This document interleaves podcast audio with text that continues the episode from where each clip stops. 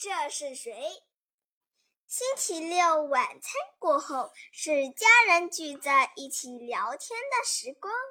爸爸和爷爷在泡茶，我和弟弟等着吃水果。正觉得无聊时，爸爸提议一起来玩猜谜游戏。于是爸爸先出题：是谁的动作优雅，像天鹅游泳？我知道是正在跳舞的芭蕾舞者。接着，爷爷出题：是谁左按右按，让斑马唱歌？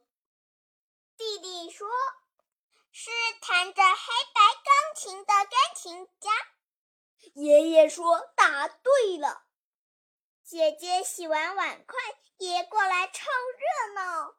什么人像蚊子一样会吸人的血？弟弟说：“吸血鬼。”爸爸说：“不对，吸血鬼不是人。”答案是替人抽血的护士。换姐姐来考考大家：是谁的动作敏捷，像猴子一样爬上爬下？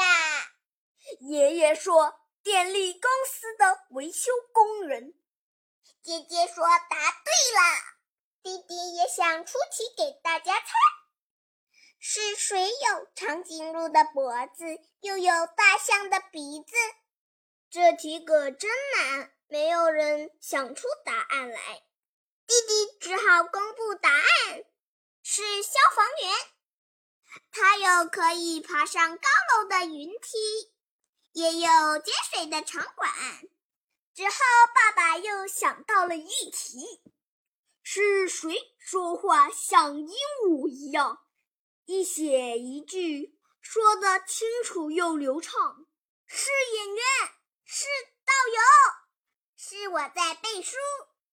谁答对了？这些答案当然都可以。突然间，爸爸神秘兮兮地问大家：“是谁讲起话来像喋喋不休的麻雀，生气起来却像愤怒的狮子？”